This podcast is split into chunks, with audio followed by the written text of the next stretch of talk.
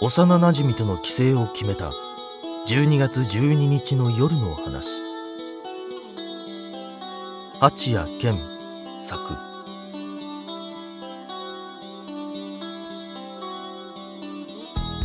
子供の頃から泣くのが好きだった。だから東京で暮らしたいと思った。上京した理由を問われてそう答えれば決まって相手は怪げそうな顔をした。むしろ俺としてはその反応が意外でさらに説明を加える羽目になったものだ。東京は日本で一番キラキラしている場所だと思うんです。キラキラしているものを涙目で見るともっと輝いて見えるじゃないですか。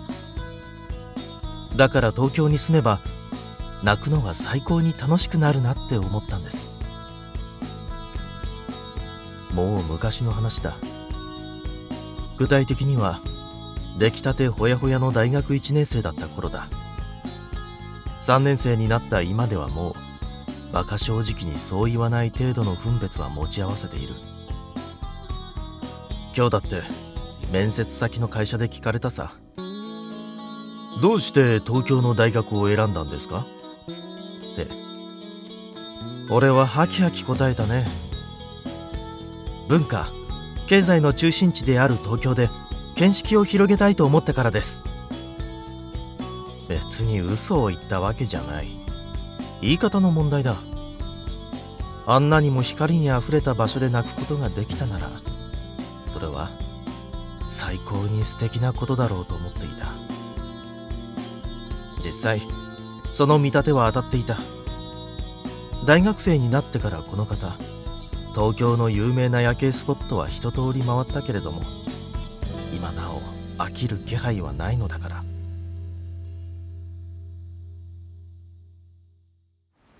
そういうわけで面接を終えた俺は帰宅がてら新宿サザンテラスに向かっていた。寒と一人ごちたそばからビル風が吹きすさび吐息の白さをかき消していく。冬は好きだ。凍える冷気に乾いた空気。わざわざ意識しなくとも歩いているだけで涙が自然と出てくれる。うつむきがちにそれでも溜めた涙があふれないように細心の注意を払いつつ植え込みの縁に腰を下ろしてそれからゆっくりと視線を上げた。瞬間視界に幾万もの宝石がぶちまけられる。冷気にこわばったまぶたの力を緩めるにつれ光の結晶はその径を広げていく。キラキラとチカチカと縁を緑色に彩りながら互いに重なり合いながらそのきらめきを増していく。冬が大好きだ。特にこの時期イルミネーションスポットにはまず困らない。明日の面接会場は渋谷。明後日は丸の内。しあさっては池袋。おかげでさほど楽しくもない就活に張りが出るというものだ。ああそうだ。4日後にはまたエントリーシートを出さなくちゃならない。けどそういや手持ちの写真を切らしてたんだっけ。すみません。証明写真の焼き増しをお願いしたいのですが。はい。道谷昭夫です。あいえ。三谷ではなくロードの道にハウスの家で道谷です。通話を終えてすっかり涙が乾いてしまったことに気づく。とはいえリカバリーは難しくない。こういう時は過去の悲しい思い出に浸るのが定石だ。ついでに言うならしんみりした失恋ソングなんかを聞くとかなりはかどる。目を薄く閉じてイヤホンを耳に刺そうとした。その瞬間だった。めちゃ泣きよじゃん。驚愕に満ちた声が真横から飛んできて俺は反射的に振り向いていた。そばに腰掛けていたのはセミロングの若い女性だった自分とそう変わらない年頃。でも、学生という感じはしない。黒いトレンチコートに白いスラックス。モノトーンの装いに身を包む彼女はいかにも大人といった雰囲気をまとっている。足元に置かれた小ぶりのスーツケースから察するに、旅行中といったところか。えっと、言いよどんだのは、誰だかわからなかったから、というわけじゃない。自分をそのあだ名で呼ぶ人を、俺は一人しか知らなかった。ただ、東京でその人に出会うなんて、全く思いもよらなかったから。ゆき姉ちゃん？大正解彼女、千川幸乃は満面の笑みを浮かべて俺の背中をパシンと叩いた。少し早めの冬休みなんよ。夕食にと立ち寄ったファミレスで雪姉は言った。有給休暇をありったけ突っ込んでいざ東京へ遊びに来たところまでは良かったのだけれど。いわく手違いで宿の予約が取れていなかったという慌てて他んとこば探したっちゃけど空いとるとこはどこでんたかかけん。とげんしよっかなって思いよったっちゃんね。話の流れからして展開はなんとなく読めていた。そして実際予想通りになった。やけんね、よかったら少しの間でいいけん、止めてくれんやかーって。ということで、八畳ワンルームの我が家にご招待する運びとなったわけだ。二人して部屋に入り、互いの手荷物を床に置き終えたところで、泣きよ、一人暮らしなんよね。と雪姉はいぶかしげに言った。うん、一人やけど。っていうか、俺さっきそう言ったやん。いや、二段ベッドがあるけん、同棲しとるっちゃかって。いやいや、単に上のスペースば活用したくて買っただけやし。今は彼女おらんし。ハンガーを手渡しつつ、俺はそう答える。雪姉は、ほっとしたような表情を浮かべたのもつかの間。今度は、はあ？とすっとんきょうな声を上げた。今は彼女おったこつあったとね。あったし。去年振られたし。ほんとね。いや、ちょっとごめんって泣かんでよ。もう遅かよ。累戦ガバガバよ。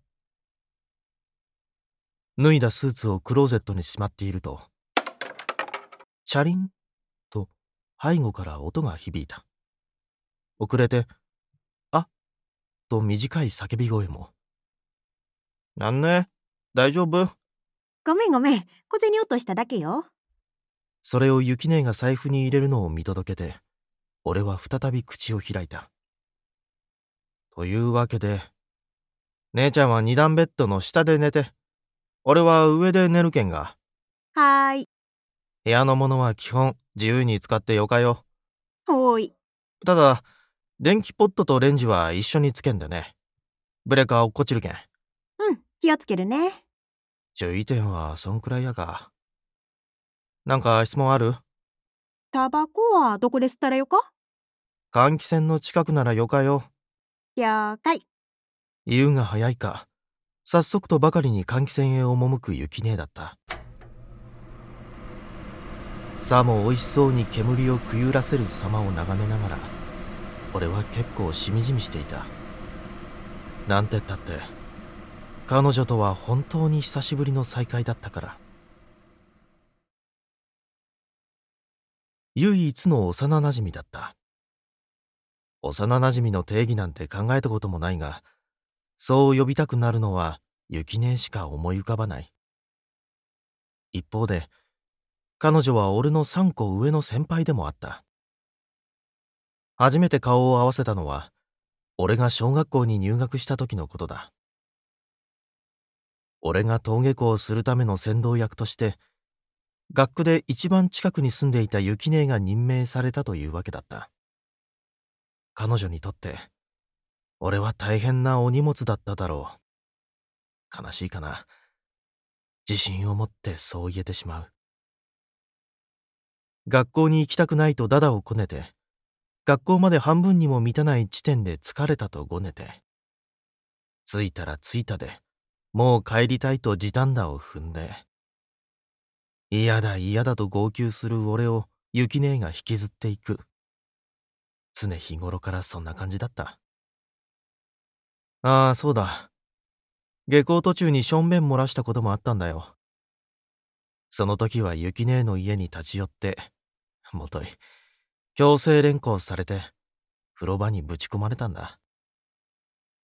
彼女が赤すりタオルで股間を力任せにゴシゴシやってきて、あまりの痛みにギャン泣きした覚えがある。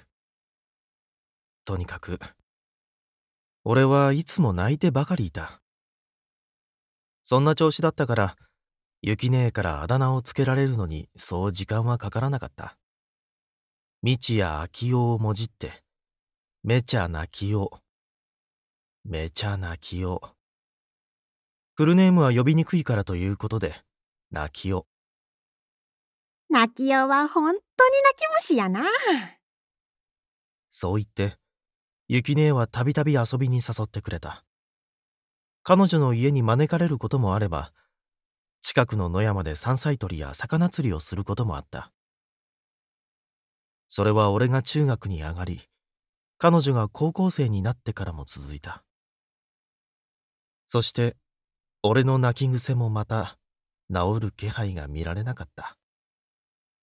さすがに中学生にもなって、登下校で泣きはしない。ただ、泣くシチュエーションが増えたというだけの話だ。部活の先輩から理不尽にしごかれた時、学校の宿題を忘れて教師から叱られた時、家の仕事の手伝いでミスって怒鳴られた時、お前、男んくせに何ば泣きよっとか。そんな風にイラつかれては泣き、またもや相手の怒りに火を注ぐ。そんな悪循環に陥るのがお決まりのパターンだった。うつむきながら、一刻も早く嵐が過ぎ去るのを待ち続けるしかなかった。だから、記憶に残っている当時の景色は、大体が地面や床で占められている。あの日もそうだった。中学2年生の夏。確か、土曜日の夕方だったか。父親と些細なことで言い合いになって、口答えしたことに対してぶん殴られて、そのまま外に締め出された。夕暮れの中、ブロック塀を背に座り込んで、どぶ臭い排水路をぼんやり眺めていたことを覚えている。泣きよ降ってきた声に顔を上げると、そこには、ママチャリにまたがった雪姉がいた。T シャツに短パンという軽装。そして背中にはリュックサック。いつも下ろしているはずの髪は後ろにまとめられ、立派なポニーテールになっている。雪姉おなじみのアクティブスタイル。釣り、行くばい事前に約束をしていたわけでもないのに、規定事項のように言い放つ。唐突だ。いつものことだ。雪姉は基本的にそういう人だった。率直に言って、その時はまるで気分が乗らなかった。いかんよ。なんでよ、最近付き合い悪かやんね。いや、今、チャリ壊れとるけんが。二人乗りすればよかやん。適当な嘘をついてお茶を濁そうとしたものの、それで彼女が引き下がるわけもなかった。言い訳にこと書いて、俺は言った。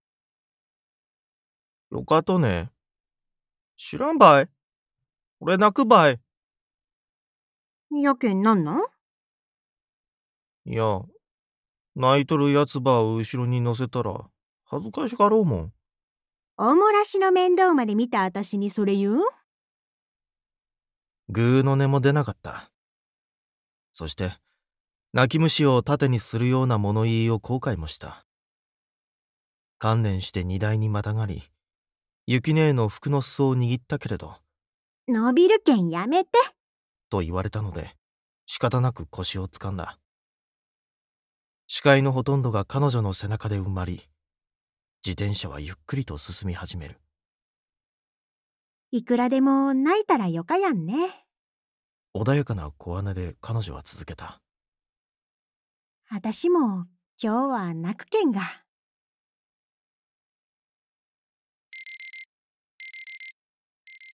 スマホのアラームがけたたましく鳴り響いて、俺は薄目を開けた。いつもの通り、8時30分起床。でも、いつもとは違うことに気づく。一つ、自分が仰向けではなく横向きに寝ていること。二つ、視界がベージュ一色であること。三つ、自分が何かに抱きついていること。目の前に、雪姉のあらわな背中があること。声にならない叫びとともに、俺は飛び起きた。釣られるようにして、もぞりと雪姉が寝返りを打ち、ふわーっと小さくあくびをした。ついで、彼女の寝ぼけ眼がゆるりと俺の顔に収束する。おはよう。早かやんね。おはよう。え、えっと。まとまらない思考を打ち捨てて、記憶を必死にたどる。昨晩、彼女は二段ベッドの下に寝たはずだ。パジャマ代わりに俺の服を貸したりもして、それが、どうして、二段ベッドの上で、キャミソール一枚で、彼女は寝転がっているのだろう。だってこの部屋寒かっちゃもん。エアコンつけとったら思う？いやー、暖かい空気って上に行くやん。そういけんそっちにお邪魔したっちゃけど、それはそれで意外と暑かったけん、上ば脱いだったい。もう一度あくびをして、彼女はにこりと笑う。昨日はお楽しみやったね。その場に固まる俺をひとしきり眺めて、彼女は耐えきれなくなったように吹き出した。うそうそ。泣きようは何もしとらんよ、マジで。最高の目覚ましばい。二段ベッドから降りて、手短に支度を整える。俺がスーツに着替え終わったところで、雪姉はベッドから身を乗り出していった。今日も就活？うん。何時頃帰ってくると？大学で講義もあるけんが、19時頃やか。じゃあ夜ご飯ば作っとっけん。ありがとう。玄関のドアを開けた。鼻先に残っていた雪姉の匂いが吹きつける風にさらわれて消えていく。代わりとばかりに押し寄せてきたのは、かつての記憶の続きだった。あたしね、昨日告ったとって。鈴のような小姉が林道の宵闇に薄く響いた。あの日、二人揃って坊主に終わった釣りの帰り道。行きと同じく自転車の二人乗り。雪姉が前で、俺は後ろに座っていた。でもね、ダメやったよ。正直、俺は驚いていた。彼女に好きな人がいることに対して、ではない。まだ付き合ってなかったことが意外だったのだ。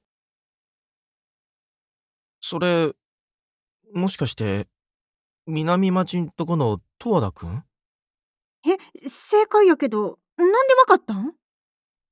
二人で帰っとるとこ、何回か見かけたけんが。っていうか知り合いなん？親同士が仲いいけんが。十和田さんちは、うちと同じ茶農家だった。